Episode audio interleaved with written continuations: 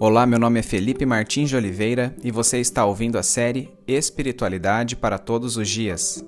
A reflexão dessa semana encontra-se nos seguintes textos bíblicos: Mateus 4, de 1 a 11, Marcos 1, 12 e 13 e Lucas 4, de 1 a 13, e corresponde à semana 8 do Guia Devocional do Evangelho segundo Mateus, Marcos e Lucas, cujo título é A Tentação de Jesus. Vamos à leitura dos textos bíblicos. Mateus 4, de 1 a 11. Então Jesus foi levado pelo Espírito ao deserto para ser tentado pelo diabo. Depois de jejuar quarenta dias e quarenta noites, teve fome. O tentador aproximou-se dele e disse: Se és o filho de Deus, manda que estas pedras se transformem em pães. Jesus respondeu: Está escrito: Nem só de pão viverá o homem, mas de toda palavra que procede da boca de Deus. Então o diabo levou a cidade santa, colocou-o na parte mais alta do templo e lhe disse: Se és o filho de Deus, joga-te daqui para baixo. Pois está escrito: Ele dará ordens a seus anjos a seu respeito, e com as mãos eles o segurarão, para que você não tropece em alguma pedra. Jesus lhe respondeu: Também está escrito: Não ponha à prova o Senhor, o seu Deus. Depois, o diabo levou a um monte muito alto e mostrou-lhe todos os reinos do mundo e o seu esplendor. Ele disse: Tudo isso te darei se te prostrares e me adorares. Jesus lhe disse: Retire-se, Satanás, pois está escrito: Adore o Senhor seu Deus, e só a ele preste culto. Então o diabo o deixou, e anjos vieram e o serviram. Marcos 1, 12 e 13 Logo após, o Espírito o impeliu para o deserto Ali esteve quarenta dias, sendo tentado por Satanás. Estava com os animais selvagens e anjos o serviam. Lucas 4, de 1 a 13.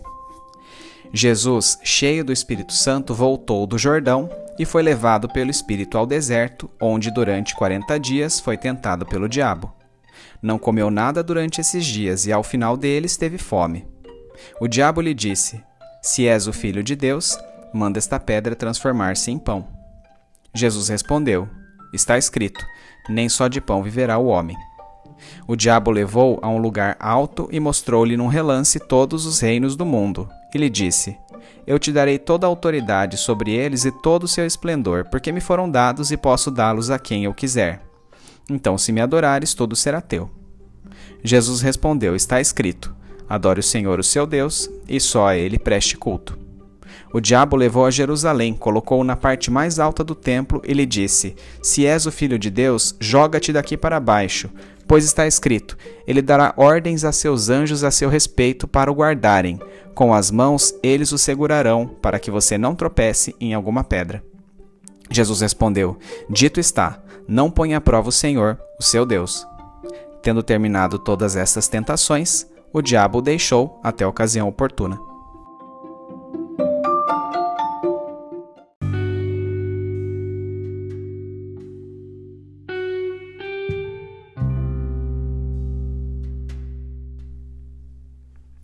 Após Jesus ter sido batizado por João Batista no Rio Jordão, o Espírito Santo desceu sobre ele na forma de uma pomba, e a voz de Deus Pai foi ouvida dos céus, dizendo: Este é meu filho amado, em quem me agrado. Este evento pode ser considerado a anunciação externa inicial da identidade messiânica de Jesus e antecede cronologicamente sua tentação, sobre a qual acabamos de ler nos textos acima. A premissa da qual parte o diabo para tentar a Jesus é a mesma das provações do patriarca Jó no Antigo Testamento. Satanás questiona a entrega desinteressada a Deus, defendendo que somente pela perspectiva de ser abençoado é que o homem decide servi-lo. Assim, o que está em evidência na tentação de Cristo no deserto é: Jesus, assim como qualquer ser humano, é capaz de se manter fiel a Deus, mesmo em meio à provação? A tentação de Jesus Cristo também guarda paralelo com Deuteronômio 8, de 1 a 5, texto que contém o discurso de Moisés ao povo de Israel antes que ele entrasse na terra prometida. Após ter saído do jugo da escravidão imposta pelos egípcios e de ter passado 40 anos vagando pelo deserto, Israel finalmente chegara a Canaã.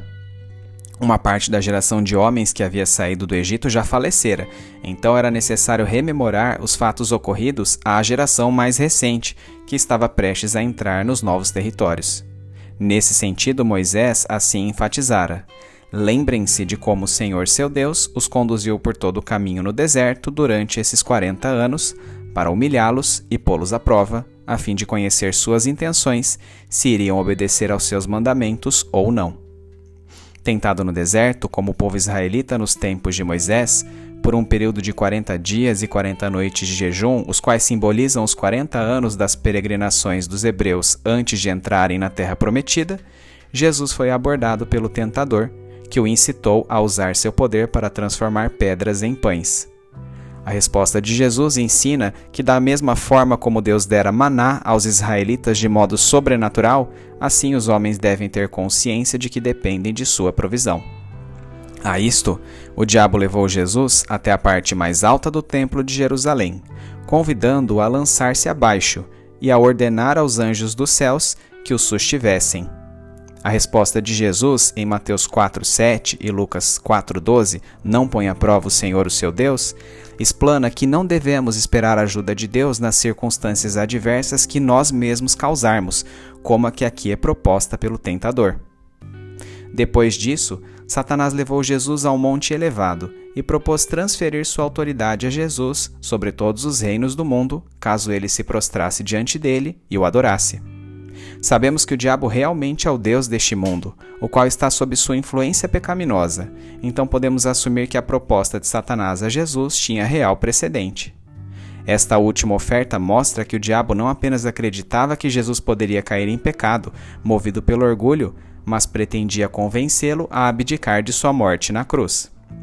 Em outras palavras, o que o diabo está propondo a Jesus ao oferecer a ele todos os reinos do mundo é um atalho, um caminho mais curto e confortável no qual ele não teria que sofrer, pois não envolvia sua morte na cruz, mas apenas o simples ato de curvar-se a ele.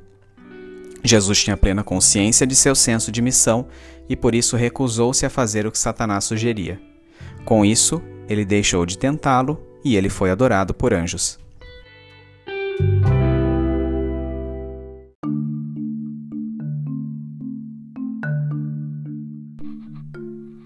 Aplicação prática. A tentação de Jesus, descrita nos textos lidos, pode ser entendida como uma atestação de seu caráter messiânico. Em contraste com o povo de Israel no deserto, que foi testado, mas falhou, Jesus é o verdadeiro israelita que vive de toda a palavra que sai da boca de Deus. Ele foi tentado em tudo, mas sem pecado. Embora o tentador tenha sido o diabo, o próprio Espírito Santo foi quem conduziu Jesus para ser tentado. Assim como ocorreu com Jesus, Deus certamente testa seu povo, mas é o diabo quem o tenta para praticar o mal. Não compreendemos totalmente como Deus, sendo todo-poderoso e todo-amoroso, permite que o diabo interfira maleficamente em determinados momentos de nossas vidas. Sabemos, porém, que a finalidade destas tentações e provações é a de purificar-nos para que participemos da santidade de Deus, da mesma forma que um pai disciplina seus filhos por amor. Mas não se engane, o fato de Deus permitir que tentações e provações ocorram por meio da atuação diabólica, a qual em última análise passa por seu crivo, não quer dizer que ele induza diretamente o mal em nossas vidas, posto que, juntamente com a tentação, ele também providencia o escape para que resistamos a ela. Seja por nossa própria consciência, seja pelas palavras de outras pessoas ou por fatos ocorridos em nossas vidas, a todo tempo o Espírito Santo nos dá munição para lutar contra o pecado que as tentações propõem. Portanto, jamais poderemos culpar a Deus por não termos resistido a determinada tentação, pois os responsáveis seremos nós mesmos ao termos cedido a nossas más inclinações. A ocorrência da tentação de Jesus no início de seu ministério permite-nos depreender o tipo de Messias que ele haveria de ser. Em primeiro lugar, ele não usaria seu poder sobrenatural para satisfazer a necessidades próprias. Em segundo lugar, não faria deste poder um espetáculo para conquistar multidões de seguidores, o que fica particularmente claro quando lemos, em diversas passagens, seus pedidos de discrição àqueles que haviam sido agraciados com seus milagres. Por último, Jesus jamais manifestaria seu poder fazendo concessões a Satanás. Jesus sabia quem ele era em Deus e, baseado nessa identidade, estava disposto a levar a cabo seus planos a qualquer custo. Ricardo Barbosa de Souza comenta esse respeito em sua obra Janelas para a Vida Espiritualidade do Cotidiano. Quando Satanás se aproximou de Jesus para tentá-lo, o primeiro desafio foi: Se és filho de Deus, manda. A dúvida lançada não era em relação ao poder de Jesus de transformar pedras em pães ou saltar do alto do templo e ordenar aos anjos que o socorressem. A dúvida era em relação à voz que ele acabara de ouvir no Jordão, dizendo: Este é meu filho amado, em quem tenho prazer. A preocupação de Satanás não está no poder de Jesus para transformar pedras ou dar qualquer show que demonstre sua habilidade em manipular as forças cósmicas. Sua preocupação está em levantar suspeitas, colocar sob dúvidas e, por fim, arruinar a relação única que o filho tem com o pai. Jesus não precisou dar prova alguma de seu poder para mostrar que, de fato, ele era o Cristo de Deus, porque o seu poder fora definido na voz do Jordão. Mesmo não tendo pecado nem exprimido qualquer inclinação para o mal, Jesus foi tentado com realidade e não apenas de modo simbólico. O tentador apresentou-lhe oportunidades reais para pecar, mas Jesus a todas resistiu usando a espada do Espírito, a palavra de Deus. Isso nos mostra que ter conhecimento da Bíblia e, mais importante, colocar em prática seus princípios e valores é fundamental para resistirmos às tentações e não pecarmos contra Deus.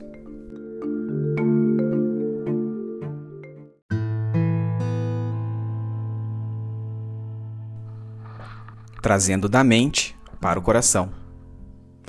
Ó Pai querido, qual é minha identidade no Senhor? Quem tenho demonstrado ser quando sou assolado por tentações?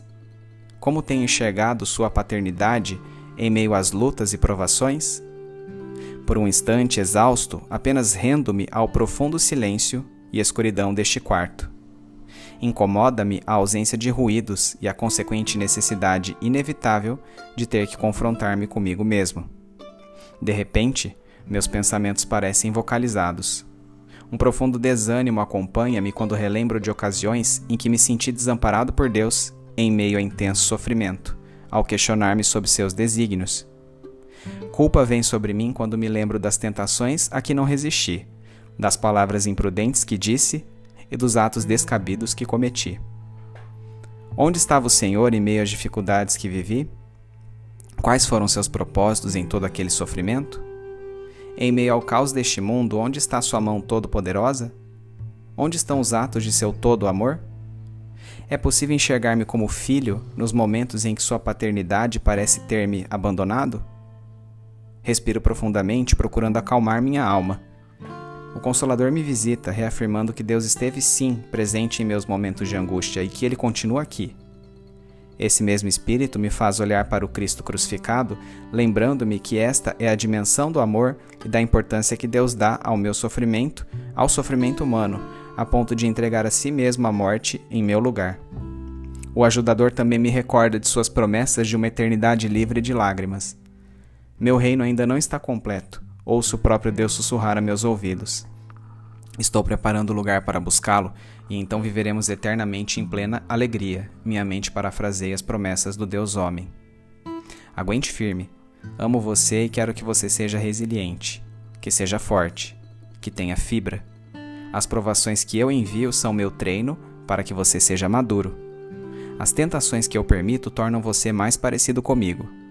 Um pai que não ama seus filhos os deixa à própria sorte, sem disciplina, e então eles se enredam em seus desejos e cedem às tentações, caindo em pecados que terão consequências destrutivas. Minha misericórdia, minha cerca de proteção, também envolve desenvolver em você a resistência para dizer não a estes erros. Aprenda a dizer não a tentações em determinada área de sua vida e então, como um treinador que aumenta a intensidade do treino do aluno, predisporei você a provações em outras áreas. Quando você for aprovado e não mais ceder à avareza, permitirei que as tentações lhe sobrevenham na área da sexualidade.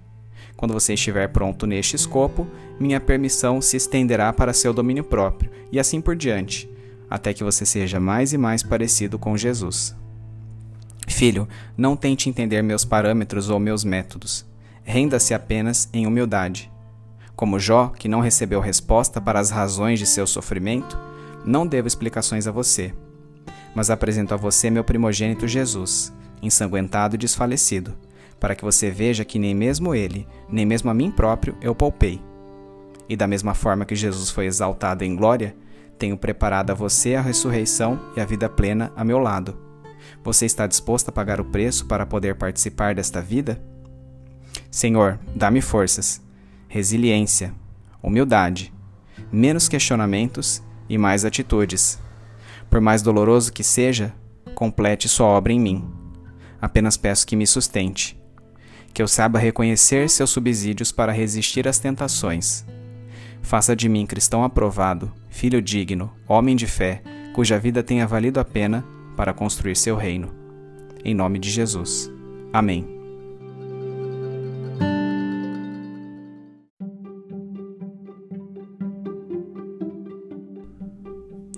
Medite mais sobre este texto ao longo da semana. Domingo.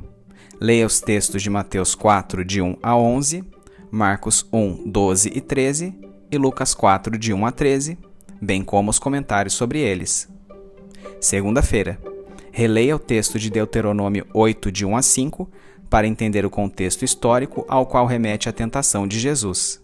Então responda: como sua tentação pode ser comparada com o povo de Israel prestes a entrar na terra prometida? Terça-feira, após compreender os textos que discorrem sobre a tentação de Jesus e reler a passagem de Jó 1, de 9 a 11, responda: qual a premissa do diabo em ambas as tentações, a de Jó e a de Jesus? Quarta-feira, quais foram os três aspectos nos quais Jesus foi tentado pelo diabo e como resistiu a cada um deles? Quinta-feira. A leitura de Tiago 1, de 12 a 15, ensina-nos que, embora permita que o diabo produza tentações em nós, Deus a ninguém tenta diretamente, já que cada um é provado por meio das más inclinações de seu coração. Além disso, 1 Coríntios 10, 13 mostra que o próprio Deus nos concede um escape para que possamos dizer não ao pecado, a que as tentações nos induzem. Dessa forma, a resistência às tentações parece começar com uma análise realista de nós mesmos. Nesse sentido, reflita: quais são seus pontos fracos, isto é, quais são os pecados recorrentes que você tem cometido? Esses pecados refletem que tipo de cobiça? Ore para que seus olhos estejam abertos para reconhecer o risco de cometer este mesmo tipo de pecado quando a próxima tentação lhe sobrevier. Resista ao diabo por meio da pureza de atitudes e de uma postura humilde e submissa a Deus, e a tentação cessará. Sexta-feira. Como você enxerga a disciplina? Que impacto tem as diferentes tentações e provações porque você passou em sua forma de encarar a paternidade de Deus? Você entende que sua disciplina é um ato de amor paternal? Assim como ocorreu com Jesus, saber quem você é em Deus, ou seja, que você é seu filho amado, será a âncora para que você enfrente as dificuldades da vida e seja aprovado. Sábado. Quais as implicações práticas dos textos de Mateus 4, de 1 a 11, Marcos 1, 12 e 13 e Lucas 4, de 1 a 13 para a sua vida?